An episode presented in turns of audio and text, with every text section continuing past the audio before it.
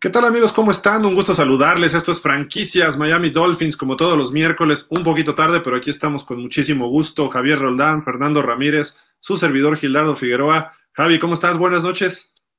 Bien, pues ya listo para este, hablar un poquito de lo que dejó el partido de Jets y lo que viene contra Panteras y pues ojalá y sea este la cuarta la cuarta victoria en fila y ya no haya más derrotas en lo que va de esta temporada. También saludamos a Fernando Ramírez Fer, ¿cómo estás? Buenas noches.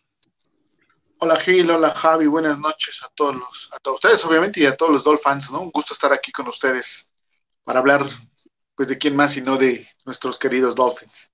Sí, mañana es el Thanksgiving en Estados Unidos, pero todo el fin de semana es un puentazo en Estados Unidos y pues eh, tenemos que recordar algunos juegos interesantes de Miami en Thanksgiving, aunque no nos toca el jueves pero bueno, los seis pases de touchdown de Bob Greasy en 77 me parece.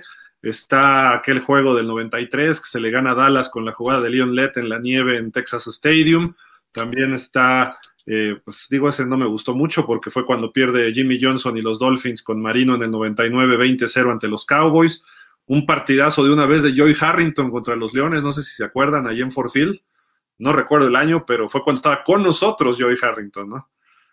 Y pues creo que ya es lo más que podemos decir. Bueno, hay, hay varios más. Un juego también Texas Stadium con Ricky Williams, Fiedler, Chambers y Jason Taylor que le ganan a los Cowboys 40 a 21. Entonces hay bastante, bastante tema ahí que decir. No nos toca jugar el jueves, pero el próximo domingo estará el partido contra las Panteras.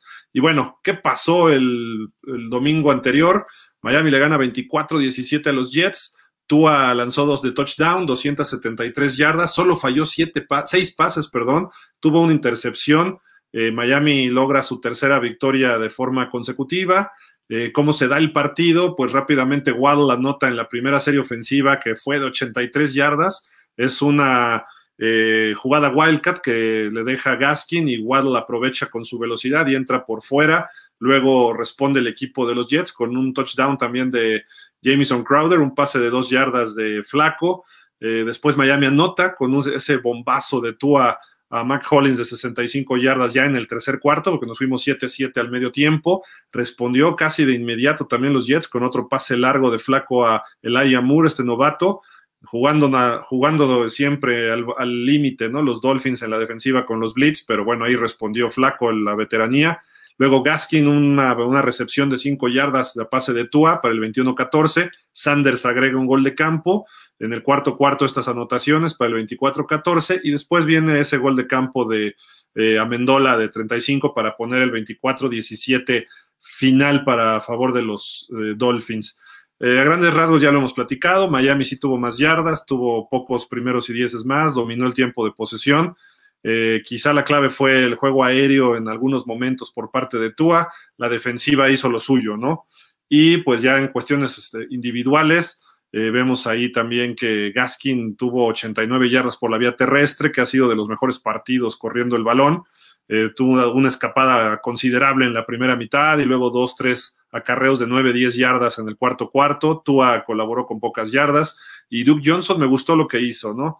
Eh, se pudo controlar a Michael Carter y, no tanto porque después salió lesionado y ya no regresó, pero nos estaba corriendo bien en la primera mitad y eso pues hay que también poner atención. Y Moore con esa recepción de 62 yardas llegó a 141 en el partido. El mejor receptor fue Hollins con 72, luego Waddle tuvo seis recepciones, eh, Gesicki tuvo cinco, en fin, eh, fue un partido aceptable, se esperaba para más, ¿no? No, Miami no pudo interceptar, eh, pero sí hubo eh, fumbles recuperados, ¿no? Que fueron dos, me parece, y Miami con eso ya pudo estar en el, en el partido. Pero bueno, esto fue lo que ocurrió el domingo pasado, que ya le dimos vuelta una y otra y otra vez.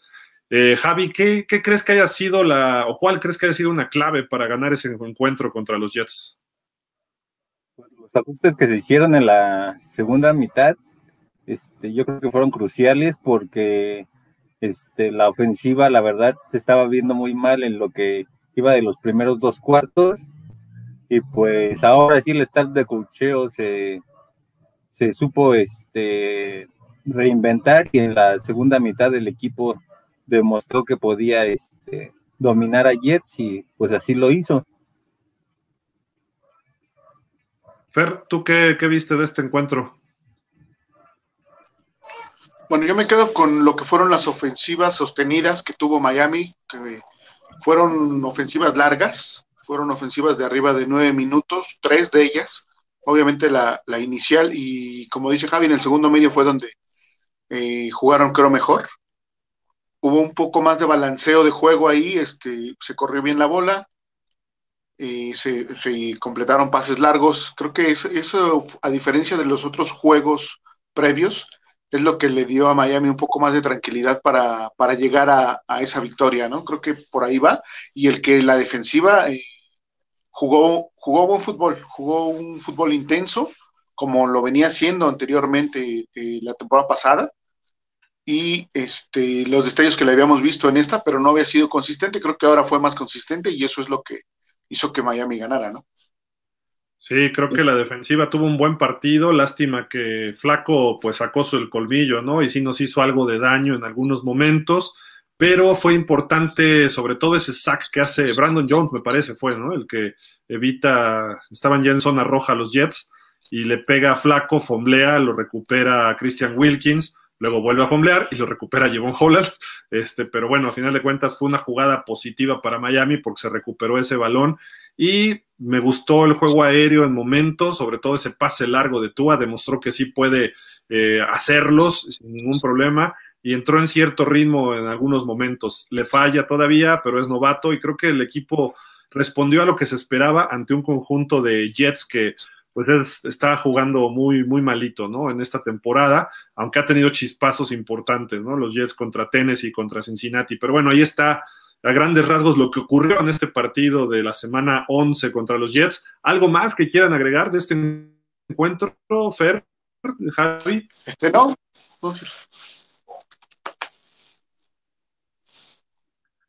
Pues ahí está, y con esto Miami se pone con 4-7, todavía con vida. Es el equipo número 12 de los 16 de la conferencia americana. Va a tener que seguir escalando posiciones poco a poco, ¿no? Y tiene que seguir ganando para meterse en la pelea. Una marca de 7-7 dentro de dos, tres semanas, o tres juegos, mejor dicho, de los Dolphins, podría considerarse algo muy positivo. Pero primero hay que enfrentar a Carolina, que ya hablaremos de esto más adelante. Y vamos a hacer nuestra primera pausa porque tenemos eh, también noticias de los Dolphins, ¿no? Hay eh, una noticia importante el día de hoy. Creo que podemos hablar de eso bastante y así de que Vamos a, nuestra primera pausa y regresamos aquí con ustedes. Estamos en franquicias Miami Dolphins, una coproducción de pausa de los dos minutos y Dolphins México Fins Up. Javier Roldán, Fernando Ramírez, su servidor Gilardo Figueroa. No se vayan, regresamos en un instante.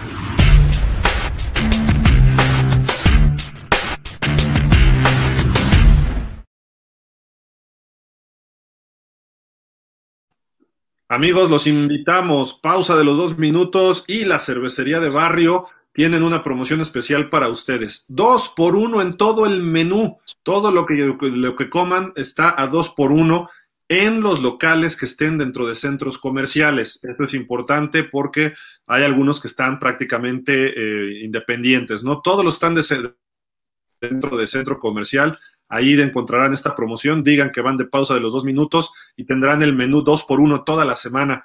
Y también hay otra promoción para pausa de los dos minutos. La primera bebida la pagas al full, ya sea eh, lo que cueste, pero la segunda ya te cuesta un solo peso. Para que vean cómo es esto de que dice ahí de lunes a miércoles de una a 8, estos son promociones para otros lugares. Pero si dicen que van de pausa de los dos minutos, toda la semana les hacen válida también esta, esta promoción en la cervecería de barrio, un gran ambiente. Obviamente hay eh, pues televisiones que pueden estar siguiendo deportes, pueden estar viendo el fútbol, pueden estar viendo el básquetbol, pueden ver el fútbol americano los fines de semana. Hay 22 sucursales, pero estas promociones son exclusivamente donde están en centros comerciales. Así de que aprovechen esta oferta de pausa de los dos minutos y la cervecería de barrio. Y pues bueno, estamos ya de regreso con ustedes y Fer, platícanos de la noticia del día de hoy, ¿no? Algo que puede beneficiar a la ofensiva de los Dolphins, ¿no? Sí, Gil, sin duda, este, los Dolphins reclaman por vía waivers a Philip Lindsay, que es un running back de que estaba con los Broncos, obviamente. No es un jugador eh, nuevo, ya tiene algunos años en la liga. Si no estoy mal, desde el 2018 está, está ya en la NFL. Ese año fue este Pro Bowl. Es un corredor eh, rápido que ataca rápidamente la línea, con buena técnica en sus entregas del coreback hacia él. Diagnostica rápido los huecos eh, eh, en la línea y creo que lo hace un jugador que nos puede ayudar mucho. ¿sí? Nos puede ayudar su experiencia. En contra tiene que es un jugador que también viene ya como, como le gusta Flores, es un jugador que ya viene de algunas lesiones. Tuvo una lesión importante también en, en cadera y rodilla viene saliendo de eso, pero en general este es un, es un corredor que, que, sí, que sí va a impactar, creo yo, en la ofensiva, ¿no? Netamente corredor, no es un, jugador como, como Miles Gaskin que, que es un híbrido que puede recibir, que puede eh, correr. Creo que este corredor sí es 100% para eso, para dejarle la bola detrás de la línea y que diagnostique rápido los huecos y nos dé yardas, que es lo que nos hace falta tener ofensivas un poco más sostenidas. Creo que combinarlo, una buena edición para el equipo.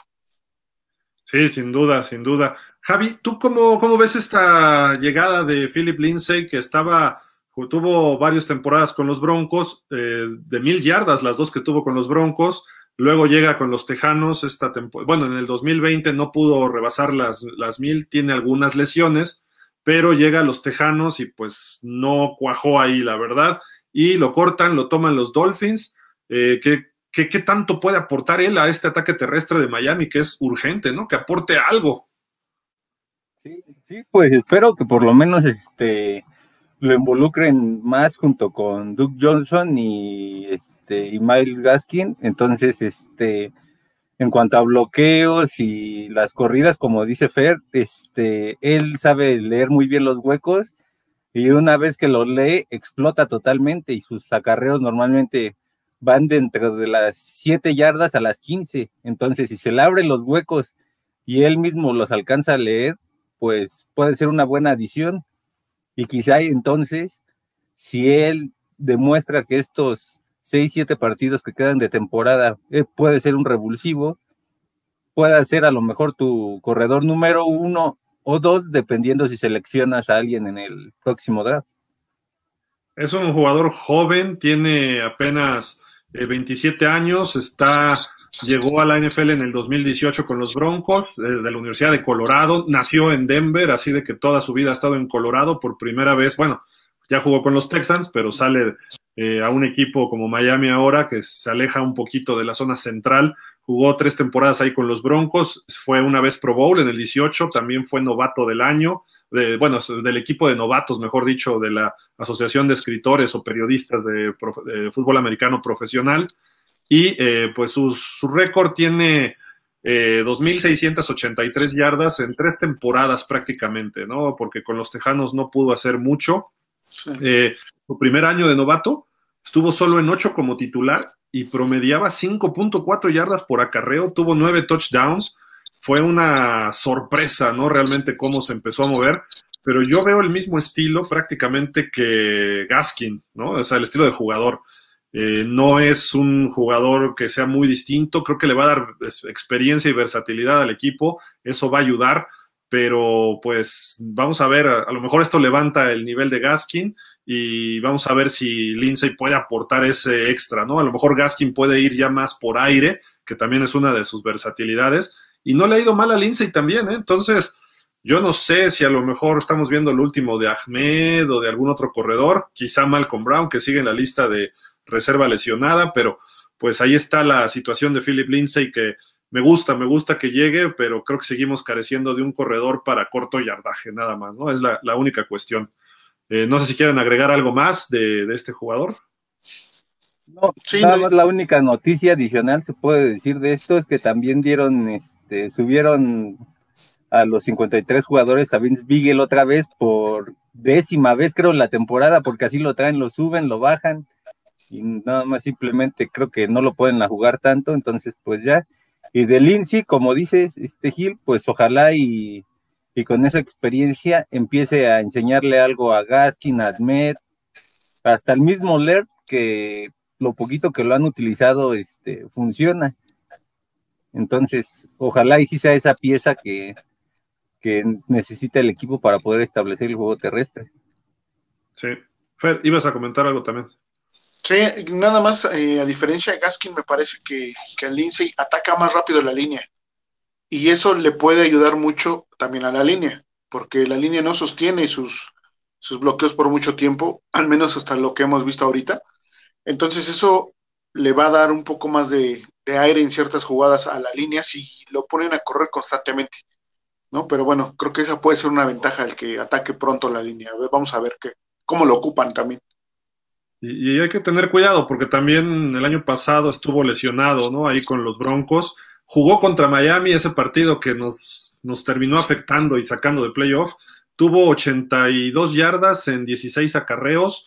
El que nos anotó dos veces fue Melvin Gordon, pero bueno, estuvieron funcionando muy bien por tierra y él fue muy explosivo, eso sí recuerdo de ese partido, que precisamente la foto, ¿no? Es de ese, encuentro. Ahí viene correteándolo Nick Banoy de la temporada pasada, pero bueno, ahí está. ¿Alguna otra noticia de los delfines en estos días? No, ¿verdad? Este, no, no, no, no, ya nada más, este, mm, los que están, este, cuestionables, ¿no? Básicamente sería, sería eso lo que, lo que tenemos ahí. Ahorita vamos al reporte de lesionados ya con toda la visión del partido contra los Panthers. Nosotros vamos a hacer otra pausa, breve pausa y regresamos con ustedes aquí en franquicias Miami Dolphins. No se vayan, viene ya el previo de lo que será el duelo de este domingo contra Carolina. Regresamos.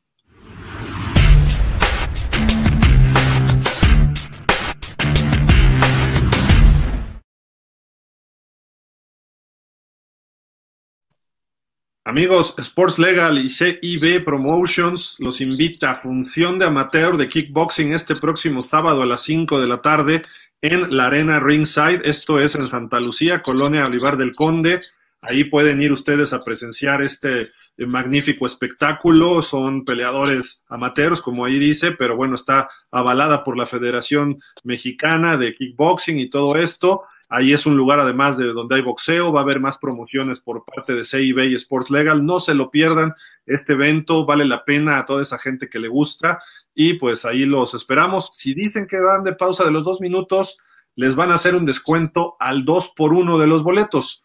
Aquí está el, eh, escriban a ese correo, perdón, a ese número de WhatsApp, eh, pregunten ahí de Sports Legal y digan que van, que quieren boletos para esta para este evento y ahí se les darán dos por uno en los boletos. Están muy baratos, están muy accesibles y pues es un espectáculo distinto para todos los que le gustan los deportes de contacto. Y en el peor de los escenarios que no puedan ir, no se pierdan la transmisión también por las redes sociales de Sports Legal en vivo por YouTube y Facebook.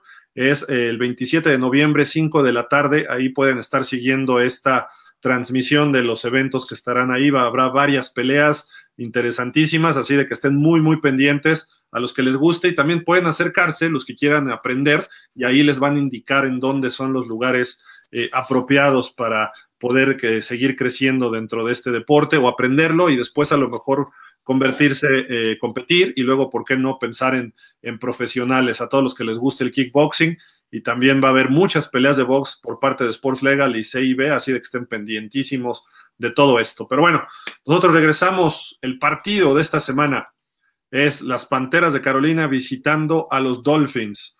Está favorito las Panteras por dos y medio puntos.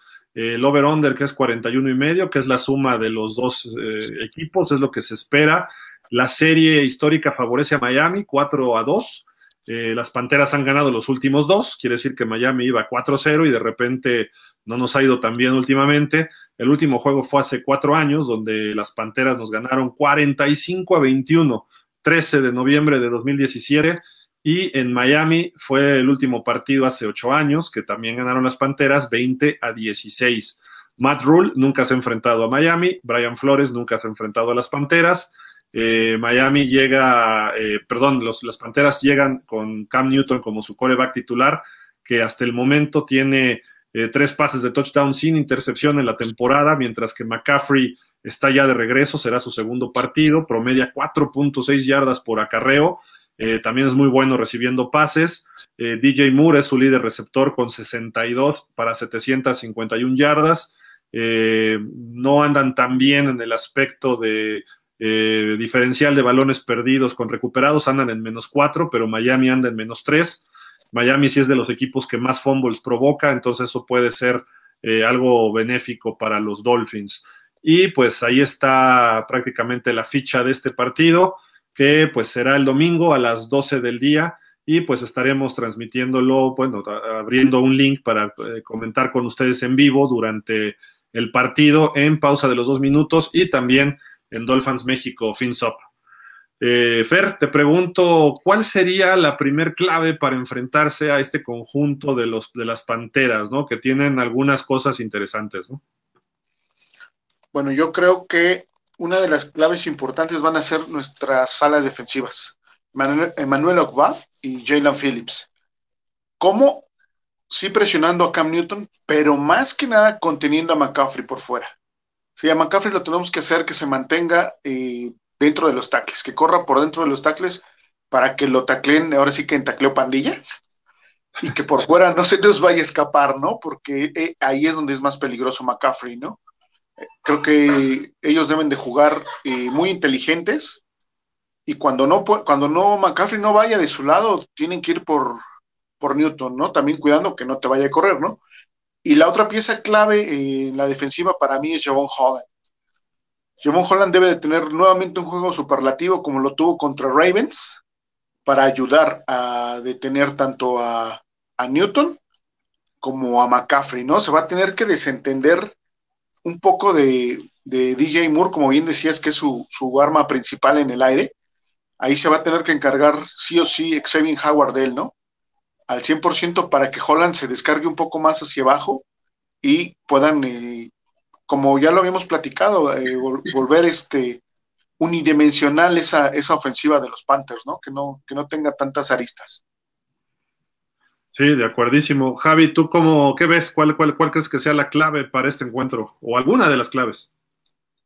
Pues una de las claves, este, yo creo que será este, mandarle un espía a Cam Newton, ya como lo había mencionado Fer, sea Javon Holland, Jalen Phillips o hasta el mismo Baker, de tal manera que lo, este, que lo estés incomodando y no le des oportunidad de quebrar esas jugadas. Además de, como también lo mencionó Fer, empezar a, a pensar por dónde te puede hacer daño también McCaffrey porque si esta semana sufriste con un corredor como Michael Carter, pues ahora vas a enfrentar a un top 5 de la posición y necesitas este, generar un buen sistema para poder contener su principal arma. Y pues ojalá y la ofensiva ya empiece a producir este de 6 en lugar de 3 para que el partido se, se facilite antes del cuarto cuarto. Sí, de acuerdo. Y hay, algunos jugadores a seguir, ¿no? Dentro del conjunto de los Panthers, ya lo señalaron clarísimo. Cam Newton no es precisamente el mejor pasador de la NFL, pero es un veterano que puede hacer las cosas bien. El año pasado estaba con los Pats. El primer juego él ganó con los Pats, pero el segundo Miami le sacó la, el partido precisamente en Hard Rock Stadium, ¿no? Y creo que saben cómo poder tratar a, Cam Newton. Pero el problema de los Panthers no creo que sea Cam Newton, sino es Christian McCaffrey, ¿no? Como lo han señalado, porque puede recibir y puede correr. Eh, creo yo que Cam Newton lo puedes mantener dentro de la bolsa de protección y no va a ser tan, tan peligroso como que empiece a correr. Pero hay que estar siguiendo a, Christian McCaffrey y un linebacker como Jerome Baker, como Van Ginkel, como este, alguno de los linebackers que tenemos que son en general para cobertura de pase no son muy buenos, creo que la, diferencia va a ser ahí una, eh, un safety que esté cerca de McCaffrey, más que con Cam Newton, porque Cam Newton, repito, mientras lo que dijo Fer, que lo mantengas en la bolsa de protección con eh, una presión interna puede ser de alguna forma controlable pero que McCaffrey le mandan un pase y te convierte una jugada de tres yardas en una de 60 y ese es el problema que tiene este equipo, ¿no? De que te puede anotar en cualquier momento. Y Miami, pues se ha visto mal, ¿no? En el juego, de la defensiva contra la carrera. Creo que esto debe mejorar considerablemente. Lo hizo bien contra eh, los Ravens, con Lamar Jackson, que se puede aplicar un sistema parecido, ¿no, no, ¿no creen, este, Fer? Sí, sin duda, deben hacer algo similar. Obviamente, para mí es un poco más peligroso eh, que, que Newton este Lamar, en el sentido de que es más hábil, ¿no? La diferencia con Newton es que es más fuerte, entonces es un jugador que se deja ir más. ¿sí? Podríamos pensar, como dice Javi, en, asignarle a alguien, pero tendría que ser un linebacker, no podría ser un safety.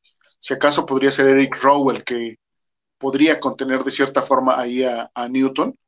Pero sí, yo también coincido contigo en el que deben de ir a, a cubrir más a McCaffrey, ¿no? Creo que al que debes de, de limitar más es a McCaffrey y no tanto a Newton, ¿no? Creo que una defensiva níquel podría ayudar porque un safety tiene más velocidad que cualquiera de nuestros linebackers para cubrir a McCaffrey eh, ya en, un, este, en una situación de campo abierto, ¿no? Saliendo de escape o rompiendo una ruta hacia arriba, ya McCaffrey se vuelve muy peligroso por, por su velocidad. Entonces sí necesitamos alguien que, que le compita ahí con la velocidad, ¿no? Hay, un dato interesante y creo que vamos a tener algunos problemas para mover el balón, Javi. ¿Por qué?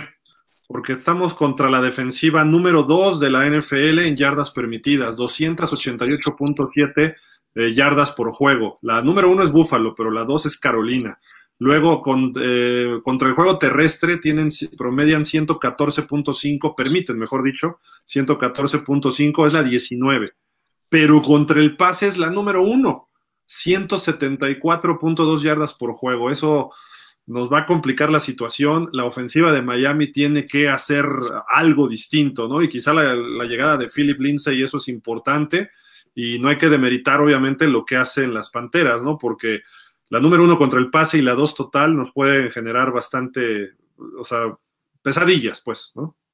Sí, sí puede terminar siendo un problema y, y pues aquí se verá qué tan qué tanta creatividad tienen los coordinadores ofensivos para facilitarle el partido a Tua y que no se meta en una situación en la cual el equipo este, pueda perder el partido. Esto nos lleva a que hay que ser contundentes en la ofensiva, ¿no? No puede, si llegamos a estar en zona roja, hay que sacar seis puntos porque difícilmente vas a regresar con esa facilidad.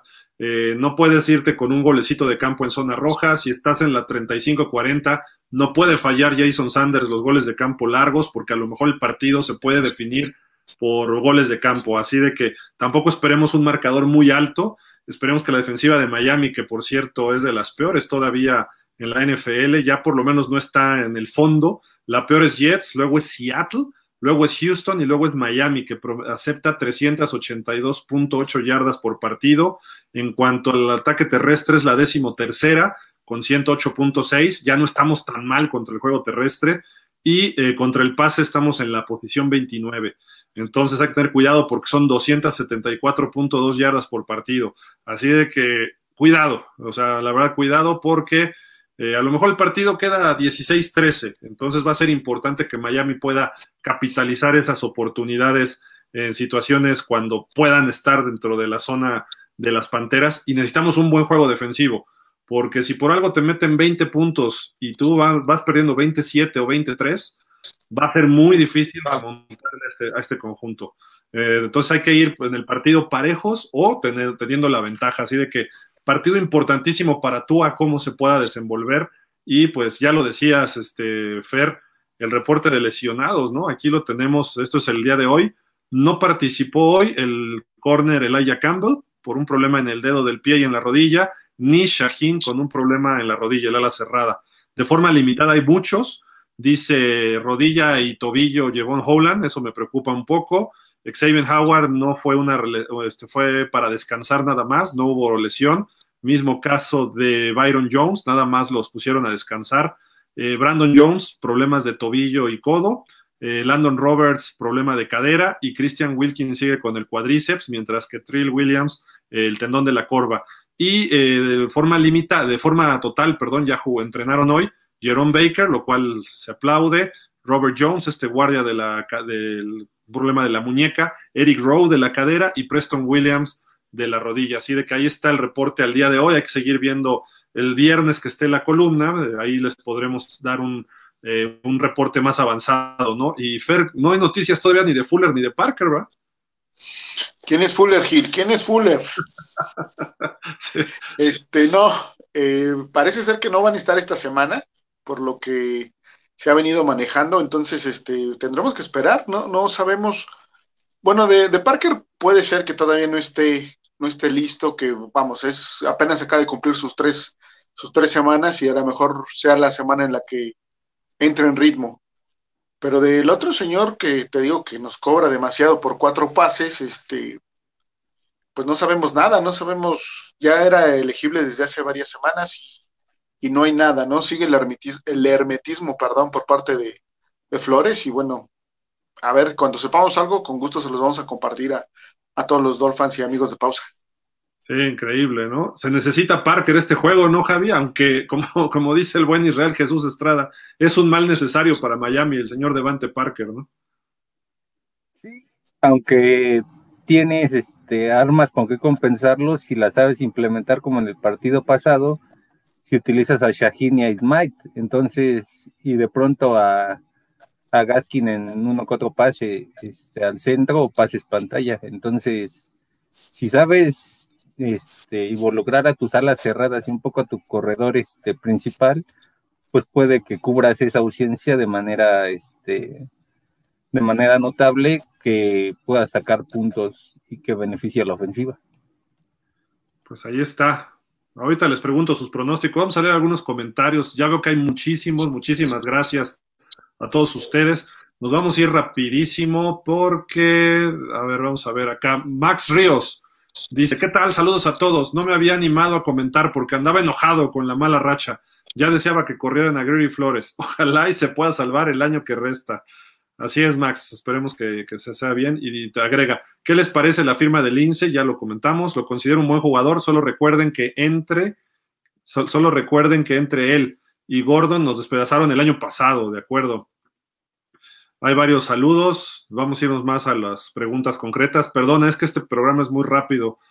Eh, también nos dice Marco González, eh, buenas noches, ojalá jale bien este nuevo corredor y sea de impacto inmediato.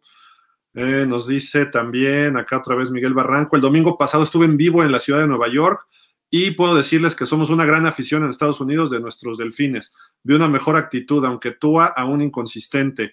Va mejorando, esperemos que sigan así y con suerte colarnos a playoff.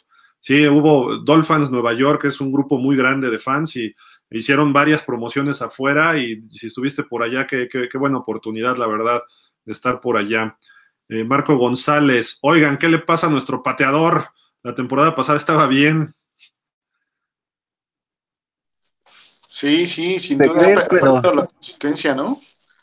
Yo creo que es el, el binomio, o sea, yo sigo pensando y estamos, bueno, estamos preparando un análisis para, para todos los Dolphins sobre cómo trabaja este Sanders con Palardi y cómo trabajaba el año pasado, ¿no? Y estamos encontrando algunas diferencias, ya se las mostraremos para que vean que probablemente ahí es donde está el detalle que de por qué la temporada así de, de, de este de, de Sanders, perdón. Creo que ha fallado cuatro, ¿no? 4 de 11. Que en realidad, pues no han costado partidos. Hasta el momento todavía no te ha costado un partido. Entonces, pues, mientras no te cuesten, es como lo que ha ocurrido. Ahorita tú la han interceptado, pero estos últimos partidos, pero no ha sido este, una situación en la que te ponga en riesgo el partido. Entonces, mientras sea así, pues ojalá y te meta el gol de campo ganador, que es lo importante. Y este juego puede ser que él lo defina, ¿eh? Eso es una realidad, porque cómo se anda, cómo se va a dar este juego. Eh, con los Raiders sí falló uno, ¿eh? Falló uno. Con Raiders nos falló y estuvo cerradísimo ese juego. Pudimos haberlo ganado ahí. Jacksonville. O Jacksonville. Sí, y esos se perdieron por tres puntos, los dos. Entonces, a lo mejor sí nos, nos costó. Sí. Por lo menos uno. Sí. Rudy Cruz dice, el partido de Carolina define todo el año, es el momento de dar el paso, sin duda. Toño Sánchez dice, Lindsay, sí, se firmó Lindsay. Dice, puede ser que Gaskin suba su nivel ya con una competencia directa como con Lindsay. Creo que sí. Rafael Rangel, excelente noche al staff y a toda la familia Dolphins. Excelente que se empiece a tomar medidas en las áreas que han mostrado deficiencias, porque no, porque mucho hemos criticado la falta de autocrítica. No sé si sea la mejor opción, pero por el tema de lesiones, pero qué bueno que se tomen medidas totalmente. ¿eh? Eso sí creo que esté Eh, y nos dice Arrabal Chosno, la situación de Lindsay es que para un corredor la cadera es muy importante y está lastimado, pero yo lo veo muy al estilo de Gaskin, porque no, no es de los corredores que ataquen la línea de frente. Yo también destacaría que Beagle regresa al igual que Dieter, ¿ok? Perfecto. Y déjenme ver, vamos a leer. Está largo este, pero pues acabamos con este. Drazen Spinoshenko, ¿qué tal, Dolphins? Buenas noches. Estaba revisando este corredor, tuvo dos temporadas muy buenas en Denver, pero como menciona Fer, va a funcionar. Pero siempre y cuando le pongan, lo pongan a correr, porque si no lo hacen, difícilmente va a dar frutos. En este grupo comentaba que para lo que resta de la temporada me hubiera gustado Peterson, pero bueno, Lindsay es joven a comparación de Peterson. A ver qué pasa. Ilustre nuestra Gil. ¿Será de impacto para el siguiente partido y lo que resta de la temporada? pues esperemos que sí. Yo creo que es un jugador explosivo y puede ayudar. Quizá no en este partido, pero a lo mejor en otros sí. Habrá que verlo, ¿no? Sí se me hace un poco más explosivo que Gaskin, pero Gaskin se me hace un poquito más versátil y está más sano. Yo creo que el problema de Lindsay son las lesiones, como alguien comentaba, ¿no? Pero. ¿Y nos echamos algún otro o ya nos vamos? Uh, acá, mira, Max Ríos nos informa. Michael Dieter ya fue designado para regresar, podría volver el domingo.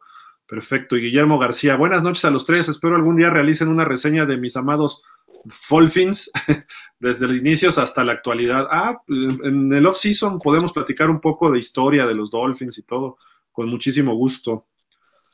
Ah, gracias a todos. Bueno, Cerolod acá nos dice, Lindsay reforzará un maltrecho grupo de corredores de poder. Se adolece de running back por lesiones. Se me figura a Ronnie Brown, Lindsay, no, ¿o sí? No, bueno, yo siento que Ronnie Brown era un, poco más, fuerte, ¿no? Sí, exacto. Yo lo vería más como Ricky, ¿no?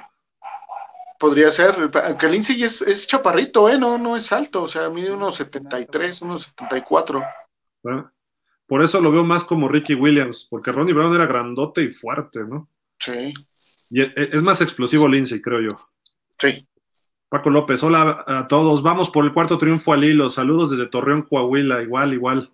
Saludos, Torreón. Y Rubén Jesús Gerardo dice: No, Gil, no podemos hacer temor con Carolina. Imagínate con las tres últimas Nuevo Orleans, Tennessee y Patriotas. Si somos contendientes, es ganarlos fácil con autoridad. Si no, adiós, Flores. No podemos hacer confianza, ¿será? Sí, o sea, que, nos dé miedo jugar con Carolina, ¿no? Que estemos ah, temerosos de que Carolina nos pueda meter el pie. Pero pues ahí está, ¿no? O sea, tiene una muy buena defensa. Nosotros no estamos todavía en, un muy buen nivel, aunque sí hemos mejorado. Entonces va a ser un partido cerrado, sin duda. Eh, yo, veo un problema con esa defensiva que es buena, eh, la verdad, y no les han explotado mucho.